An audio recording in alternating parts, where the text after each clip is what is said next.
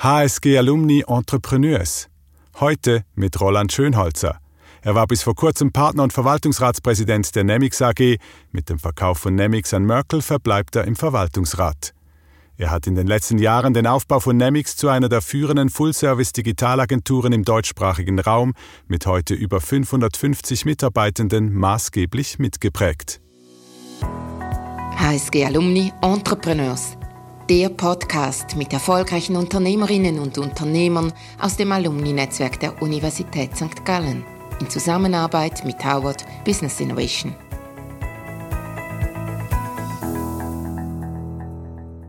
Herzlich willkommen zur heutigen Episode von HSG Alumni Entrepreneurs. Mein Name ist Michael Stuber. Ich begleite Unternehmen bei strategischen Innovations- und Transformationsvorhaben. Mein heutiger Gast ist Roland Schönholzer, zwölf Jahre lang Partner bei Nemix und die letzten sechs Jahre Verwaltungsratspräsident. Hallo, Roland. Hallo, Michael. Schön, dass du Zeit gefunden hast. Vielen Dank übrigens. Ich könnte mir vorstellen, dass in letzter Zeit bei euch es etwas hektisch zu und her gegangen ist. Ähm, ihr habt Nemix verkauft. Nun, dieser Podcast beschäftigt sich mit der Frage, was es heißt, Unternehmerin oder Unternehmer zu sein. Und wenn ich das von diesem Blickwinkel her anschaue, dann könnte ich mir vorstellen, hast du so ein lachendes und ein weinendes Auge. Du bist ja jetzt Angestellter, oder? Ja gut, äh, Angestellter, das würde einfach heißen, ich habe einen Arbeitsvertrag, äh, aber einen Arbeitsvertrag hatte ich auch äh, vorher schon. Äh, ich glaube, unternehmerisch ob man unternehmerisch ist, hängt nicht davon, ob man einen Arbeitsvertrag hat oder nicht, sondern es, glaube ich, ist eher darin, äh, wie man denkt und wie man handelt. Äh, und bei meiner Zeit bei Nemix war ich auch schon Partner und hatte 0,1 Prozent. Und ich habe mich damals nicht anders verhalten, als ich mich heute verhalte oder als ich mich auch in den nächsten Jahren äh, verhalten werde. Also das sehe ich für mich keinen keinen Unterschied. Und dieser Entscheid, äh, das Unternehmen zu verkaufen, war ein unternehmerischer Entscheid und nicht ein Aktionärsentscheid. Ein Aktionär, der auf irgendeiner Insel sitzt und jetzt ein paar Aktien verkauft, sondern es war ein unternehmerischer Entscheid. Bevor wir darauf zurückkommen, zu diesem unternehmerischen Entscheid, möchte ich kurz aufrollen, wenn du sagst, unternehmerisch sein, das ist ein Teil der Persönlichkeit. Wie, wie äußert sich das bei dir oder wie kannst du das beschreiben? Ich, ich, kann für mich sprechen, ob das für andere auch gilt, äh, ähm, ist, ist, da, ist etwas anderes. Ich glaube, dass äh, ähm, seit ich mir einen, meinen ersten Anführungsschlusszeichen richtigen Job gesucht habe, war für mich immer klar, dass ich in einem Unternehmen sein möchte, bei dem ich etwas, etwas bewirken kann. Und, und, und viele verstehen das falsch, indem sie dann das Gefühl haben, man möchte Chef sein. Sondern mein, mein Antrieb ist, dass ich etwas bauen kann. Und dass man nachher sieht, äh, wie das entsteht. Und, und das ist für mich unternehmerisch sein. Also Dinge vorantreiben, sehen, wie etwas wächst, sehen, wie vielleicht auch etwas nicht funktioniert und dann halt links oder rechts oder irgendwo nochmal äh, neu zu beginnen. Und deshalb war für mich klar, als ich nach dem Studium meinen ersten Job äh, angenommen habe, da bin ich nicht klass klassischerweise wie alle meine Studienkollegen zu den großen Beratungsunternehmen gegangen, sondern damals zu einem Startup namens Nemix, weil ich mir gesagt habe, es ist äh, spannender oder realistischer Entscheide fällen zu können und Dinge voranzutreiben, wenn man die Nummer 45 ist, als wenn man die Nummer 354.000 sowieso ist. Ja. Das, äh, das ist das, was ich äh, dahinter sehe. Ja. Und erinnerst du dich, wann dieses Gefühl kam? War das schon während dem Studium oder gab es irgendwann so einen Auslöser? Nein, das glaube ich. Also nein, nicht. Also ich, ich, ich beobachte das äh, momentan bei meinen, äh, bei meinen Töchtern. Oder da kann man jetzt nicht sagen, äh, die stehen am Morgen auf und wissen dann, was sie studieren wollen. Bei mir war das genau gleich. Also äh, ähm, ich habe während der Kantonsschule immer gesagt, ich werde nie an die HSG gehen und bin doch dort gelandet. Ähm, ähm, bin aber dort am richtigen Ort gewesen, weil mich hat immer so ich habe vielleicht unüblich früh begonnen, den Wirtschaftsteil zu lesen in der Zeitung, weil mich einfach interessiert hat, wie sich Unternehmen als Gebilde äh, entwickeln. Von dem her kann ich jetzt nicht sagen, das war am 13. November anno 1900 sowieso. Also das, das hat sich ergeben. Mhm. Ja. Mhm. Wo du nachher, ich glaube 1999 war es, als ja. du Nemix, äh, zu Nemix gekommen bist, da angefangen hast, wie muss man sich das vorstellen? Also du hattest den Drang mit zu prägen und mit zu gestalten. Wenn man ja aber neu anfängt, frisch aus dem Studium, dann kann ich mir vorstellen, ist das nicht so einfach. Ähm, doch, weil wenn man in einem Unternehmen ist, das sich äh, zur damaligen Zeit mit dem Internet beschäftigt, dann, dann, dann, dann musste man gestalten, weil, weil da musste man sehr, sehr schnell lernen. Ähm, auch, auch wenn ich mich an die ersten Situationen erinnere, ich habe so nach einer, einer Woche bin ich zu meinem damaligen Teamleiter und habe gesagt, ich fände es ein bisschen langweilig, weil er wollte mir einen, einen angenehmen Start geben und das hätte ich besser nicht gesagt, weil er hat mir dermaßen äh, den Mund gestopft, indem er mir einfach mal drei, vier große schwierige Kunden gegeben hat und da habe ich mich nie mehr beschwert. Ähm, das ist mal der eine Teil, wo man sehr schnell äh, ähm, die Langeweile sich dann äh, verflüchtigt hat. Das war der eine Ding. Der zweite Punkt war, ich kam natürlich auch genau in dem Zeitpunkt, als das Internet so schon etwas aus den Kinderschuhen draußen war. Das war kurz vor der Dotcom-Blase. Das war vor der Dotcom-Blase, bin noch vorher eingestiegen. Mhm. Da haben wir gedacht, äh, uns gehört die Welt. Äh, sprich, äh, wir wollten im Drei-Monats-Rhythmus Offices aufmachen in Europa und in Amerika. Also wenn man den Businessplan heute anschaut, dann kann man lachen, aber wir haben das geglaubt. Äh, auch der gleiche Chef, der mir äh, diese Projekte über den, den, äh, über den Zaun geschmissen hat, der hat mir ein paar Wochen später gesagt, er würde nach Deutschland gehen, um da ein Office aufzumachen in Frankfurt. Und meine Reaktion war, ich komme mit. Und von dem her war das Unternehmerische, war da innerhalb, innerhalb kürzester Zeit war das, das Grundsetting. Und das hieß dann nach Frankfurt gehen, Büro suchen, Ikea-Möbel kaufen und und und. Und, und, und so ging die äh, Reise eigentlich weiter und, und, und sie hat nie aufgehört. Ja. Wenn man das jetzt anschaut, mehr aus einer Digitalisierungsbrille, also nicht ja. nur vom Internet her, sondern von, von der Gesamtdigitalisierung ja. her, glaubst du, dass die Digitalisierung dieses Unternehmerische auch verlangt? Oder wie, wie, wie, wie, wie denkst du darüber? Ähm, ja, also Unternehmer sein heißt ja ähm, zu schauen, was gibt es für Chancen und was gibt es für Risiken und dann einen Entscheid zu fällen und den so gut es geht abzuschätzen und dann diese Risiken einzugehen. Und Digitalisierung bietet Chancen. Und ob das jetzt Digitalisierung heißt oder ob das vor 100 Jahren Elektrisierung hieß, ist eigentlich gerade egal. Ähm, Aber ähm, es ist quasi der äußere Treiber. Es dann ist in ein Treiber, Moment. ja. Also ähm, ähm, das war auch ein Grund, so im, im, Nachhinein klingt das immer so, als hätte man das schon immer vorausgesehen. Oder? Also ähm, als ich im Studium war, da dachte ich noch, ich mache so das klassische BWL-Studium mit irgendeiner Vertiefung, Marketing, Finance, was es auch immer gibt auf dieser Welt. Ähm, und bin dann eher per Zufall in ein Praktikum bei IBM reingeschlittert und habe da gemerkt, oh, da kommt was geflogen konnte das noch nicht einordnen und habe mir dann gesagt, boah, das scheint noch spannend zu werden. Und, und bin von, von, der, von der Ecke her ähm, in, in diese ganze äh, äh, Digitalisierungswelle so Ende der 90er dann eingestiegen. Im Nachhinein kann man dann sagen, ja, da hat man es schon immer vorausgesehen, ähm, auch, auch, auch wo wir heute stehen, das, äh, das war nicht klar vor bald 20 Jahren. Ja. Im digitalen Bereich äh, spricht man sehr oft von Disruption, also ja. von, von neuen Angeboten, die alte Angebote dann auch sehr schnell ablösen. Mhm. Ähm, wie weit ist das für dich auch ein Ausdruck von unternehmerischem Denken? Und wie weit spielt das jetzt auch ja. in die Entwicklung von, von Nemix? Also das ist so, ähm, Veränderung muss in unserem Unternehmen, jetzt wenn ich für unser Unternehmen spreche, das ist wie eingebaut. Weil wie sollen wir unsere Kunden beraten, unseren Kunden helfen bei der Transformation, wenn wir selber nicht bereit sind, uns zu verändern? Also wir, wir, wir müssen konstant uns überlegen, was ist das nächste, was ist das nächste, was ist das nächste.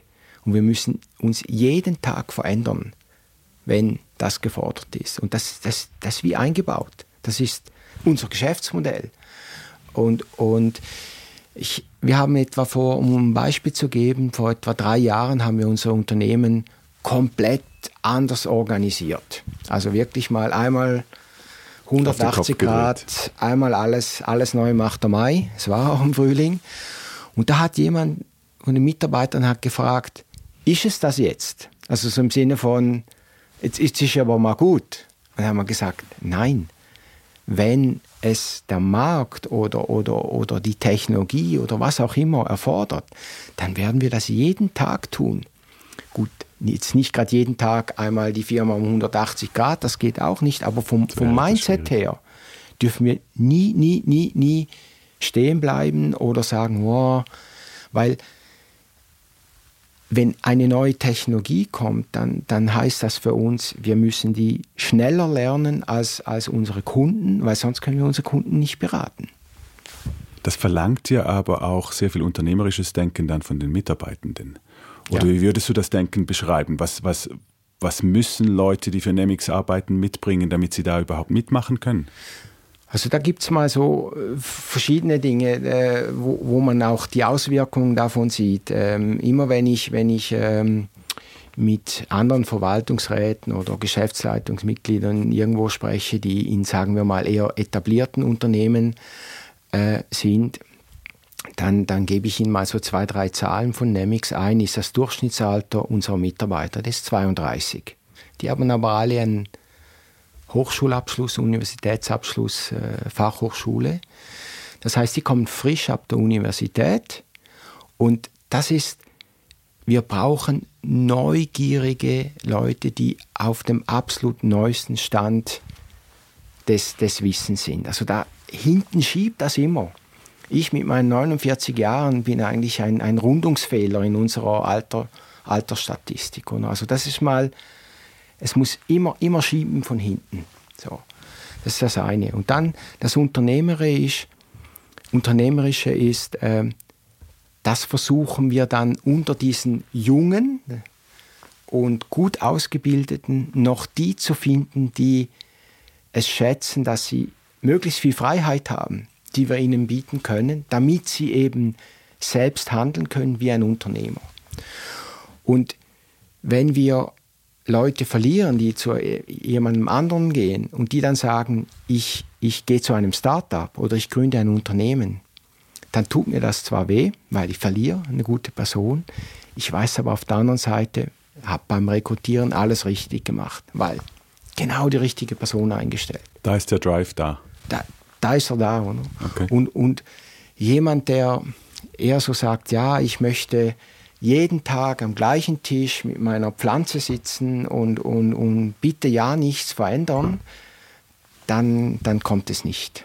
Kommt es nicht so gut. Sind aber riesige Ansprüche, die du da hast an, an Mitarbeitende. Also kann ich mir vorstellen, dass auch die Rekrutierung durchaus sehr anspruchsvoll ist. Also unser einziger Bottleneck, den wir haben in unserem Geschäft, ist äh, die richtigen Leute am richtigen Ort zu finden. Wenn, wenn, wenn das unlimitiert wäre, dann, dann könnten wir ähm, noch viel netter wachsen. Ja. Wenn, wenn wir da jetzt drüber nachdenken, äh, gäbe es denn aus deiner Sicht Möglichkeiten, äh, dass mehr Leute so denken und, und mit diesem unternehmerischen Virus oder diesem unternehmerischen Denken angesteckt sind und, und sich auch so verhalten? Oder ist das einfach etwas, das man hat oder man hat es nicht? Ja, also ich glaube, so eine, eine, eine eine Grundbereitschaft muss da sein. Das muss jemand mögen, ähm, dass Freiheiten sehen die meisten sehr die, die, das Positive dahinter. Oder? Aber das heißt auch, man muss auch selbst entscheiden. Man kann nicht für alle, für all, jede Tätigkeit äh, sagen, ja, kann ich mal, gibt es da ein Reglement oder gibt es ein Handbuch? Also wenn, wenn wir jemanden, ähm, jetzt ist beispielsweise ein sehr, sehr junger Mitarbeiter von uns, ähm, ähm, der, der hat da vor drei Jahren angefangen, ist äh, relativ frisch von der Universität, der leitet jetzt unser Belgrader Office ist verantwortlich für 50 Leute und seine Aufgabe ist, das auf 100 hochzubringen. Da gibt es kein Handbuch dafür. Also wir haben einfach gesehen, der scheint das eingebaut zu haben. Ähm, der, der fällt die Entscheide und wenn er sich mal nicht sicher ist, dann kommt er und fragt und er fragt nicht um Erlaubnis, sondern er fragt um, wie würdest du das tun? Ich würde es so und so machen. Und dann machen die Leute meistens bei uns das Gleiche, was du jetzt auch machst am Mikrofon. Du, sie nicken, sagen, ja, ja, mach, mach. Oder das, also diese, diese Bereitschaft, Entscheide zu fällen und auch die in einem Umfeld zu fällen, wo da hat man keine Garantie.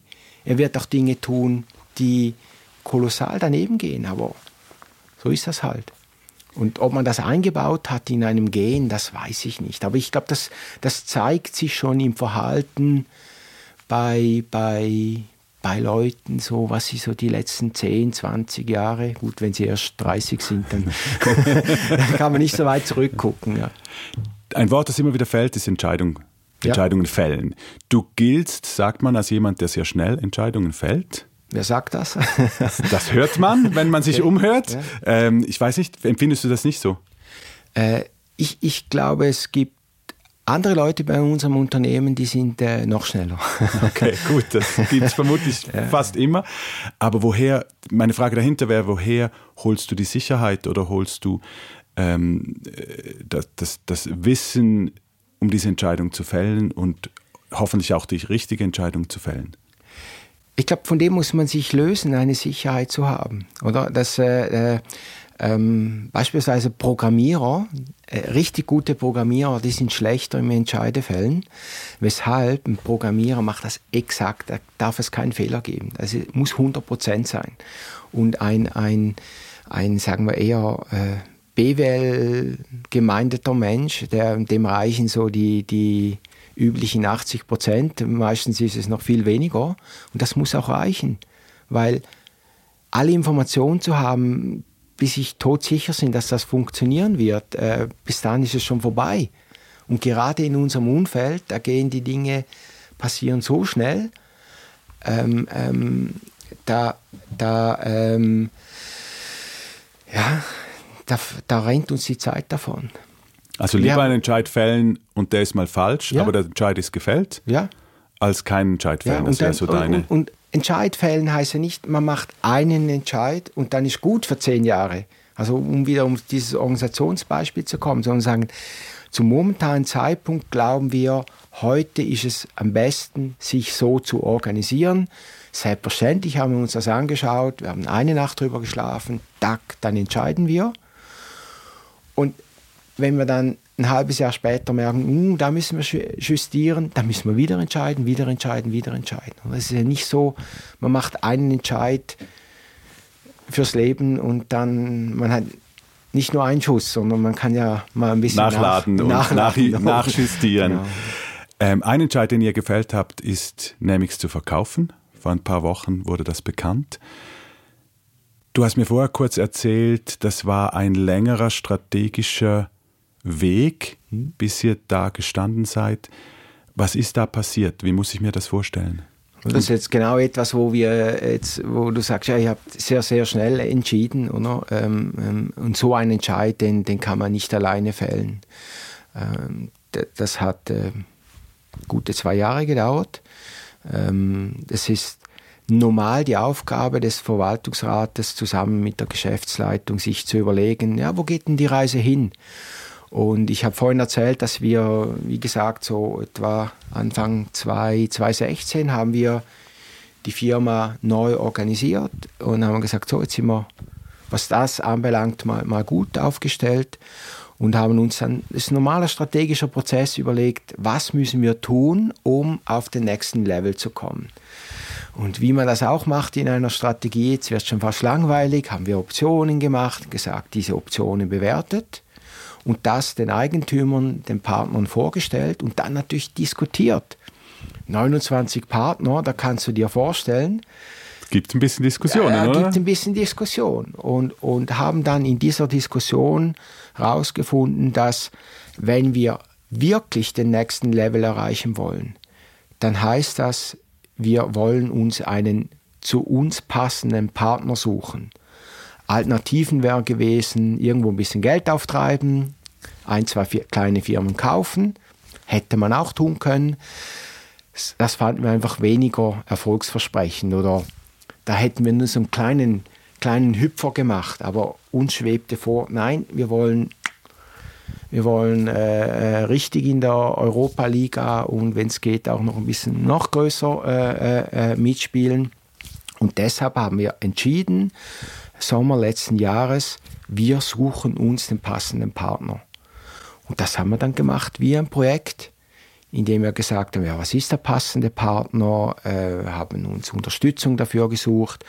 Wir haben eine Longlist gemacht von 40 Unternehmen, haben die runter normaler Strategieprozess auf 20. Wir haben dann mit 10 gesprochen, ähm, sehr, sehr intensiv und, und so ist das passiert. Kannst du da ein Beispiel machen oder zwei, drei Beispiele? Was waren da die ausschlaggebenden Punkte, die euch für Merkel haben entscheiden lassen? Ich, ich würde ich würd anders anfangen, weiter hinten. Oder wir haben gesagt, was sind unsere Herausforderungen, die uns daran hindern, auf den nächsten Level zu kommen. Und wir haben es vorher schon mal gestreift. Eine ist, genügend schnell die richtigen Leute zu finden. Ist für uns der absolut schwierigste Punkt äh, beim Rekrutieren schnell genug diese unternehmerisch denkenden Leute zu finden. Das ist mal der eine Punkt. Der zweite Punkt ist, wir durften und dürfen jetzt schon für sehr große und international tätige Unternehmen arbeiten. Und die haben uns ab und zu mal gesagt, ihr macht einen guten Job, aber ihr seid zu wenig international. Hm. Das war ein, ein Grund. Und dann, weil wir Unternehmen bei der digitalen Transformation helfen wollen, heißt das, und das wollen wir sehr, sehr breit tun, diese Breite wird immer schneller, immer noch breiter. Da hat sich dann bei Merkel gezeigt, die, die, die bringen die Internationalität, äh, sie bringen ein Know-how in einen Bereich, der bei uns extrem wächst, machen sie schon länger, da kommen die Spezialisten rein. Und sie werden uns helfen beim, beim Rekrutieren in, in, in Deutschland. Äh, wir werden noch einen weiteren Standort auftun in der Nähe von einer Universität, um Leute einzustellen. Okay. Und gleichzeitig war Merkel selbst noch nicht im deutschsprachigen Raum. Ideal, da sind wir stark und diese Kombination hat dann nachher zu, zu dieser Liaison äh, geführt. Ja. Du hast es angesprochen, ihr habt zwar verkauft, also ich habe die, die Aktien verkauft und das ja. Unternehmen verkauft, aber behält äh, die unternehmerische Freiheit. Ja. Also Nemix bleibt Nemix. Oder wie muss ich mir das vorstellen? Also was habt ihr euch da auch ausgehandelt, beziehungsweise was war da wichtig für euch? Ich glaube, es ist nicht, ist nicht ein Aushandeln oder selbstverständlich haben wir einen Vertrag, der hat ein paar Seiten und da stehen ein paar Dinge drin. äh, die wir übrigens nicht disclosen. ja. Nein, sondern es war mehr die, die, die Frage, äh, was haben wir denn für ein gemeinsames Ziel? Und das hat sich in einem sehr, sehr frühen Stadium hat sich gezeigt, dass unser Gegenüber sehr, sehr ähnlich tickt. Also wir haben nicht mit einem Käufer verhandelt, sondern mit einem Unternehmer. Und dieser Unternehmer hat gesagt, er will in Europa das, das und das und das erreichen. Und ich sehe für euch diese und diese, diese Aufgabe. Und dann haben wir gesagt, oh, das ist spannend. Ja, genau, das, das sehen wir auch. Und wenn, wenn, wenn ich jetzt da so nach vorne spule, unternehmerisch, dann, dann, dann sind wir in drei bis fünf Jahren so das europäische Merkel. Und sehr häufig ist dann die Frage, ja, wie heißt dann das Unternehmen? Und auch das ist wieder ein unternehmerischer Entscheid. Merkel ist in Deutschland nicht bekannt, in, in, der Schweiz auch nicht. Ich musste das zuerst googeln. ich auch. genau. Und, und, und dann kommt man noch auf irgendeine ganz komische Seite, äh, wie auch immer. Äh, das wäre jetzt idiotisch, uns gleich Merkel zu nennen, weil wir haben uns einen Namen aufgebaut am Rekrutierungsmarkt. Du sprichst mit sehr viel Zuversicht jetzt über das ganze Gespräch hinweg und hast schon erzählt von 1999, was ihr da für Pläne hattet und jetzt auch die, die Entwicklung von, Die haben auch nicht alle funktionieren. Ja, natürlich nicht. Aber woher holst du dir diese Zuversicht? Woher kommt das, dass du so wir erobern die Welt. Das, ich höre so, wir erobern die Welt oder zumindest jetzt mal Europa. Also momentan ist es einfacher darüber zu reden, oder? Weil, weil dass das Digitale kommen wird, daran haben wir schon in den 90er Jahren geglaubt, oder? Da hat uns einfach keiner zugehört. und, und was mich zuversichtlich stimmt, dass wir da noch so zwei, drei Jahre ähm, ähm, oder auch fünf etwas zu tun haben, ist, wenn ich, und das ist ja sehr einfach, wenn ich beobachte, dass das mittlerweile wirklich in jedem Unternehmen, in jeder Branche angekommen ist. Also also kein Unternehmen, das nicht irgendwo digital Transformation schreit oder mitschreit. Also das ist in jedem Unternehmen angekommen. Und von dem her, da haben wir noch ein bisschen was zu tun. Ob das in zehn Jahren noch der Fall ist, ähm, das weiß ich nicht. Oder? Das hängt ja dann unter Umständen wieder das mit von, eigenen von Transformationsmöglichkeit. Aber das hängt von uns ab, oder? Wir müssen, und da komme ich wieder so zu diesem Einstellungsgeschichte. Ähm, ähm, wir müssen neugierig bleiben, weil in fünf Jahren kommt was oder in zwei Jahren oder schon morgen kommt etwas ums Eck geflogen und da müssen wir neugierig bleiben, das ausprobieren, weil das ist dann unser Geschäft in, in, äh, in, in zehn Jahren oder, oder schon in fünf. Also müssen wir immer, immer ausprobieren. Schöner Schlusssatz für mich. Vielen herzlichen Dank. Wir bleiben hoffentlich neugierig, ihr auch. Ich wünsche euch viel Erfolg jetzt auch mit diesem Zusammenschluss und alles Gute. Vielen Dank. Gerne. HSG Alumni Entrepreneurs. Der Podcast mit erfolgreichen Unternehmerinnen und Unternehmern aus dem Alumni-Netzwerk der Universität St. Gallen in Zusammenarbeit mit Howard Business Innovation.